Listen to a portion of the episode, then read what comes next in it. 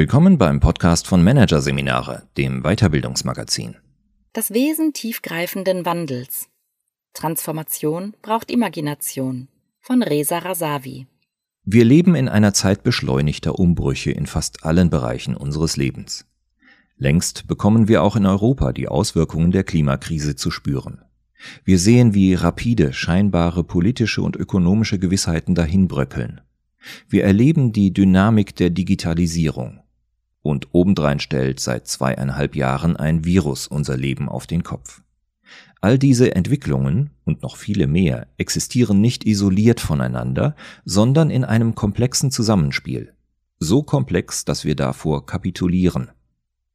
Die Kapitulation zeigt sich, ob in Politik oder Wirtschaft, darin, dass versucht wird, die Krisen und Herausforderungen zu bewältigen, indem man korrigiert, optimiert und repariert. Es findet Change statt, aber keine Transformation. Die beiden Begriffe werden häufig nicht trennscharf verwendet, manchmal sogar miteinander verwechselt oder synonym gebraucht, doch dies ist wenig hilfreich.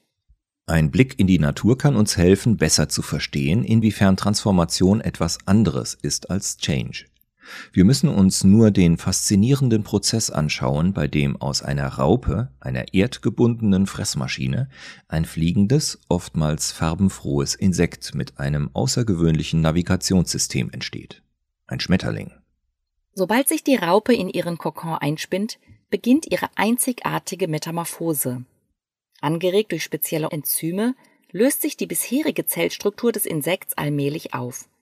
Dabei wird sein Gewebe zerkleinert und in eine Art Proteinsuppe umgewandelt, aus der sich neue Zellen bilden. Diese völlig neuartigen Zellen werden von der Wissenschaft Imagozellen genannt. Sie sind insofern imaginativ, weil sie noch keine Schmetterlingszellen sind, sondern lediglich die Vision des zukünftigen Schmetterlings in sich tragen. Sie enthalten also ein Zukunftsbild ihrer selbst. Gleichzeitig sind sie so andersartig, dass sie von der Raupe als Fremdkörper eingestuft und attackiert werden. Es herrscht große Verwirrung auf der Zellstrukturebene. Dem Immunsystem der Raupe gelingt es, die erste Generation von Imagozellen zu eliminieren, aber diese geben nicht auf, sie bleiben hartnäckig, sodass immer neue Imagozellen entstehen, bis der Zeitpunkt da ist, ab dem jede bekämpfte Zelle durch tausende neuer Zellen ersetzt worden ist. Denn die Imagozellen sind lernfähig und sie kommunizieren miteinander. Sie verbinden sich und bilden mit der Zeit Cluster, die untereinander einen intensiven Informationsaustausch betreiben. Nach einiger Zeit ist das Immunsystem der Raupe überwältigt und kann die andersartigen Zellen nicht mehr schnell genug zerstören. Immer mehr Imagozellen überleben, bis die Anzahl der Imagozellen und ihrer Verbindungen eine kritische Masse erreicht. Die Imagozellen setzen sich letztlich durch und dirigieren den weiteren Umbau der Raupe. Dabei hat jede Zelle ihre eigene Aufgabe. Für jede der neuen Zellen gibt es etwas zu tun. Alle sind wichtig. Für jeden Körperteil im künftigen Schmetterling existieren bereits eine Imaginalscheibe, die einen Körperteil im künftigen Insekt gestaltet, und alle anderen Zellen unterstützen sie darin. In ihrer Metamorphose wird die Raupe also systematisch auseinandergenommen und neu zusammengesetzt, bis zur vollständigen Verwandlung. Es gibt kein Körperteil, das der Schmetterling von seiner Raupe übernommen hätte. Ein Schmetterling ist kein Wurm mit Flügeln. Er ist ein vollkommen neues Wesen, dessen wichtigste Aufgabe darin besteht, für Nachkommen zu sorgen. Wichtig dabei ist zu verstehen, weder die Raupe noch der Schmetterling sind besser oder schlechter Beide Daseinsformen haben ihre Berechtigung, denn sie haben unterschiedliche Aufgaben im Leben des Insekts. Die Raupe ist lediglich in ihrer alten Form nicht mehr überlebensfähig, denn sie ist geschlechtslos und kann sich nicht aus sich selbst heraus vermehren. Die Metamorphose ist ihre Rettung und gleichzeitig ihr Untergang. Uns die Logik der Imagozellen zu vergegenwärtigen, kann uns vor Augen führen, warum viele Veränderungskonzepte nicht erfolgreich und nachhaltig umgesetzt werden. Diese Konzepte sind in etwa so, als würde man der Raupe schillernd bunte Schmetterlingsflügel anheften. Mit einer solchen Attrappe könnte das Tier aber rein gar nichts anfangen. Sie wäre ihm sogar hinderlich. Einen Schmetterling würde die Attrappe ebenfalls nicht aus ihm machen. Veränderungskonzepte in Unternehmen sind oft genau so wie eine solche Flügelattrappe, rein kosmetisch. Sie werden hierarchisch von oben aufgesetzt und vorgegeben, um neuen Herausforderungen oder Marktbedingungen zu begegnen. Das Ziel sind dabei adaptierte Formen des Bestehenden. Das heißt, es wird meist nach einem Projektplan und orientiert an Meilensteinen das Gegebene optimiert und graduell verbessert. Dabei ist die Systemlogik der Vergangenheit der grundlegende Bezugspunkt für den Wandel. Die bisherigen Vorgehensweisen, Prozesse und Strukturen werden also nicht grundsätzlich in Frage gestellt. Die Weltsichten, Logiken und inneren Bilder des Systems bleiben unverändert. Anders ausgedrückt, man spielt dasselbe Spiel, nur mit verbesserten Spielregeln. Das kann berechtigt sein, doch den komplexen Herausforderungen unserer Zeit wird es, wie wir mehr und mehr spüren, nicht gerecht. Dafür brauchen wir echte Transformation, keinen Change. Ein simples Beispiel. Autos mit Elektroantrieb statt Verbrenner zu bauen, um sie CO2-ärmer zu machen, ist noch keine Transformation. Transformation würde bedeuten, völlig neu über Mobilität zu denken. Transformation verlangt von uns, uns neu zu sortieren und grundsätzlich zu prüfen, was funktional und was dysfunktional ist. Nach Fredmund Malik bedeutet sie eine radikale Veränderung in der Art, wie wir leben, denken, wie wir arbeiten, wer wir sind, was wir als Wirklichkeit erachten, welche Alltagsbegriffe wir verwenden und welche wissenschaftlichen Kategorien wir wählen. Transformation impliziert einen Paradigmenwechsel, Change, wie ihn Unternehmen und Politik heute meist betreiben und manchmal trotzdem vollmundig Transformation nennen, ist dagegen Veränderung innerhalb eines bestehenden Paradigmas. Im Allgemeinen beginnt soziale Transformation oft mit einer Irritation. Wir haben das Gefühl, dass es so nicht weitergehen kann. Wir erleben Anomalien, und wenn deren Anzahl steigt, beginnt, meist initiiert durch einige wenige Pioniere, eine Bewegung. Wir fangen an, Dinge zu hinterfragen und anders zu denken. Wir entwickeln eine Ahnung davon, wo wir hinwollen. Und dieses gemeinsame Anliegen eint uns.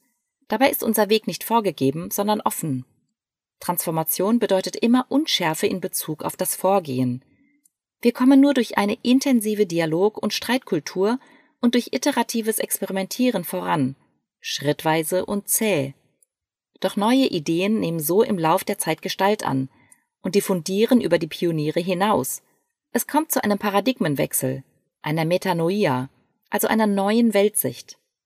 Weil das Transformationsgeschehen nicht zielgerichtet verläuft, wird es übrigens in der Regel erst im Nachhinein, aus der Distanz betrachtet, als solches erkannt. Doch wenn Transformation ein nicht planbarer und nicht steuerbarer Prozess ist, was können Unternehmen, die ahnen, dass es so nicht weitergehen kann, dann überhaupt tun? Sie könnten zum Beispiel eine aufkeimende Bewegung, die auf der Suche nach Neuem ist, nicht bekämpfen, sondern sie fördern, ihr die besten Rahmenbedingungen zur Verfügung stellen, ihr Raum geben. Transformationsprozessen Raum zu geben, bedeutet zunächst einmal, die Logik des Top-Down, die besagt, dass die da oben es besser wüssten als die da unten, hinter sich zu lassen. Denn der Umgang mit komplexen Herausforderungen braucht Vielfalt, vielfältige Perspektiven, Meinungen, Modelle und Ideen und dementsprechend auch vielfältige Versuche, neu mit den Dingen umzugehen, vielfältige Experimente also.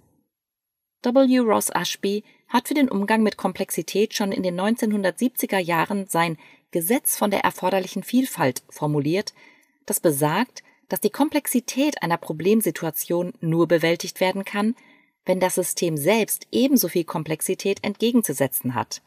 Im Original lautet das Gesetz Only variety can absorb variety.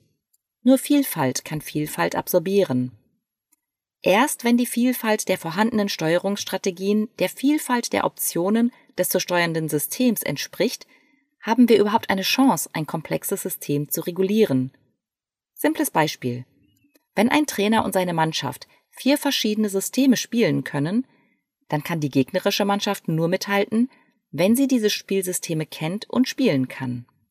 Was wir daher heute brauchen, ist eine Offenheit für Perspektivendifferenz und für ein Nicht-Alles-Können des Einzelnen. Wir brauchen unterschiedliche Kompetenzen, um der Komplexität gerecht werden zu können. Dabei vertragen Menschen sehr wohl Komplexität, Unternehmen sollten ihre Mitarbeitenden diesbezüglich nicht unterschätzen. Aber sie müssen sich auch die Zeit nehmen, um die Dinge in ihrer Komplexität zu erklären, beziehungsweise um sie gemeinsam zu klären. Sie müssen Kommunikationsofferten schaffen, damit viele verschiedene Perspektiven zusammenkommen können. Sie müssen Verbindungen zwischen den Perspektiven aufspüren und daraus neue Narrative entwickeln. Dafür braucht es neue Formate der Kommunikation und Kooperation, aber auch einen neuen Geist des Vertrauens. Transformative Prozesse können einen Sog entfalten und magisch werden, wenn man ihnen drei Voraussetzungen gewährt. Erstens den Dialog, zweitens den Raum und drittens die Bewegung. Eine gesunde Dialogkultur und gelingende Kommunikation lassen aus unterschiedlichen Perspektiven, Meinungen und Interpretationen etwas Neues und Besseres entstehen. Dabei geht es nicht um richtig und falsch, um Gewinnen und Widerlegen. Vielmehr wird man feststellen, dass die eigene Position gar nicht so extrem wichtig ist und man viel weiter kommt, wenn man gemeinsam denkt. Diese Heterotopie, also das Denken jenseits des üblichen Denkens, braucht aber auch Räume des Zusammentreffens, im physischen wie im übertragenen Sinn. Das bedeutet, es braucht dafür ein sicheres Umfeld, das auf Vertrauen aufgebaut ist. Es braucht Denkräume der Zuwendung, des Zuhörens und der Gleichberechtigung. Es braucht Räume, in denen Vielfalt und Andersartigkeit als Bereicherung erlebt werden und erwünscht sind. Räume, in denen man den Mut hat, mit vorgeschlagenen Lösungen unzufrieden zu sein um gemeinsam etwas Besseres zu erarbeiten. Dialoge und der passende Raum dafür sind derart wichtig, weil in Transformationsprozessen einzelne Menschen die Dinge in Frage stellen, die gewohnte Denkmuster durchbrechen und neue Ideen entwickeln, aus denen eine echte schöpferische Bewegung entstehen kann, eine entscheidende Rolle spielen. Oder anders ausgedrückt, Transformation braucht Imagination. Und Imagination braucht Imagos, vergleichbar den Imagozellen der Raupe, die die Vorstellung des neuen Schmetterlings als genetischen Code in sich tragen. Tiefgreifender Wandel braucht also Menschen, die reflektiert sind und die Fähigkeit besitzen, die Signale der Umgebung früh genug wahrzunehmen und für das System zu interpretieren. Menschen, die erkennen, was defizitär läuft und zu einer Gefahr für das System wird, aber anders über die Probleme und deren wechselseitige Zusammenhänge nachdenken. Menschen, die nicht aus Angst und einer negativen Haltung heraus agieren, sondern in Möglichkeiten und Optionen denken und versuchen, Potenziale zu erkennen und zu handeln. Sogenannte Possibilisten. Tiefgreifender Wandel braucht Menschen, die verstehen, dass es entscheidend ist, grenzübergreifend zusammenzuarbeiten und Barrieren zu überwinden, die innerhalb und außerhalb von Organisationen existieren die nicht nur im Rahmen von Problemlösungen denken, sondern Denk- und Vorstellungsweisen entwickeln, die auf die Gestaltung einer aufrichtig ersehnten Zukunft ausgerichtet sind. Die nicht auf einen Auftrag oder eine Anweisung warten, um zu handeln. Es braucht Menschen, die nicht zwangsweise Hierarchie oder Projektstruktur mit zugewiesenen Rollen brauchen, die die gängigen Werte oder Praktiken eines Systems, etwa die Art der Kommunikation oder Führung, hinterfragen und damit die Grenze der Toleranz in der Organisation ausloten und ihre Freiräume geschickt nutzen. Und es braucht Menschen, die die emotionale Fähigkeit besitzen, sich von Ideen, Idealen, Liebgewonnenem und Überzeugungen zu lösen, ihre eigene Position aufzugeben und auch anderen Menschen Einfluss zu gewähren. Imagos haben in Transformationen viele Funktionen. Sind entsprechende Rahmenbedingungen vorhanden, unter denen Imagos ihre Qualitäten entfalten können, dann lässt sich beobachten, welche Rolle sie in transformativen Prozessen spielen und welche Funktionen und Aufgaben sie übernehmen können. Als Hofnarren beispielsweise halten Imagos Führungskräften kritisch den Spiegel vor und stellen etablierte Denk- und Verhaltensmuster in Frage. Ihr Motto lautet ohne Störung, Provokation und Irritation keine Bewegung. In ihrer Rolle als Imagineure lenken sie die Aufmerksamkeit der Entscheidungsträger auf die Zukunftsthemen und bringen sie auf die Agenda. Imagos übernehmen die Selektion der Zukunftsthemen. Sie erzeugen einen Zeitgeist. Sie erzeugen kleine Wellen, die immer größer werden. Ihre Aufgabe ist es, den Themen, die in der Luft liegen, eine Bühne zu bereiten. Als Narrateure können Imagos Geschichten für den Wandel nutzen. Wir wissen, dass unser Gehirn es liebt, in Geschichten zu denken. Sie sind das beste Mittel, um Emotionen und Rationalität miteinander zu verbinden. Geschichten bewegen uns viel mehr als Fakten. Geschichten sind deshalb so hilfreich für Erklärungen und Mobilisierung. Dabei lassen sich zwei Arten von Geschichten für den Wandel nutzen.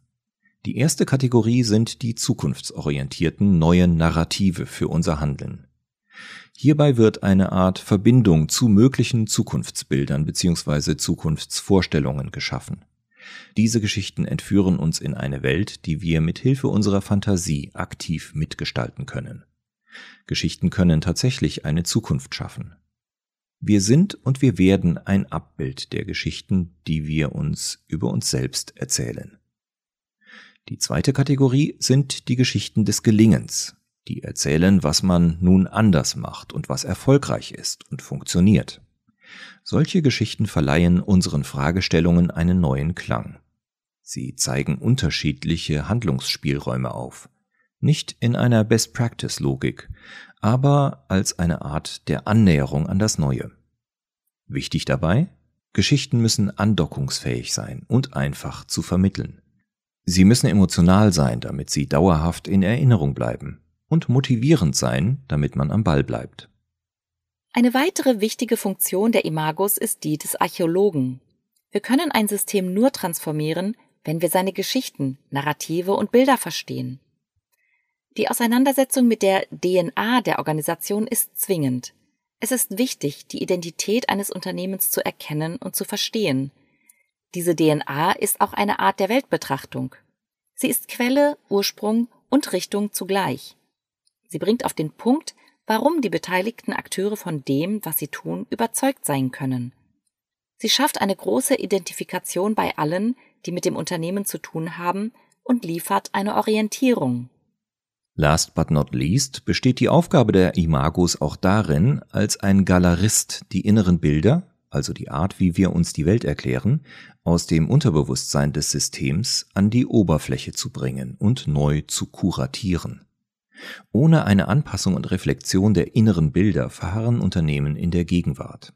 Sie neigen dann dazu, falsche Landkarten zu benutzen, um in die neue Welt gehen zu wollen, und finden sich in alten Spuren, statt neue Wege zu gehen.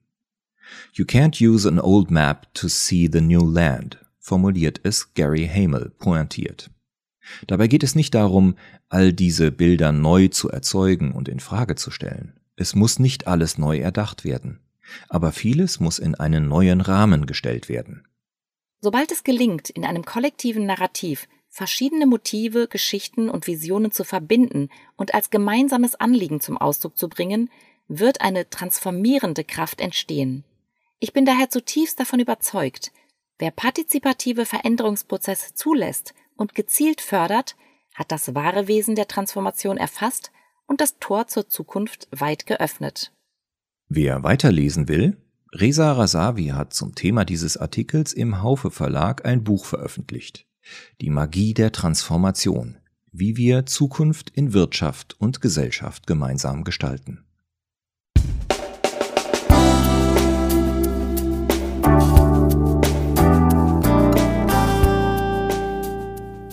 Sie hörten den Artikel Das Wesen tiefgreifenden Wandels Transformation braucht Imagination von Reza Rasavi aus der Ausgabe November 2022 von Managerseminare, produziert von Voiceletter. Weitere Podcasts aus der aktuellen Ausgabe behandeln die Themen New Leadership, verteile Führung und nachhaltige Verhaltensänderung. Die Kurve kriegen. Weitere interessante Inhalte finden Sie auf der Homepage unter managerseminare.de und im Newsblog unter managerseminare.de/blog.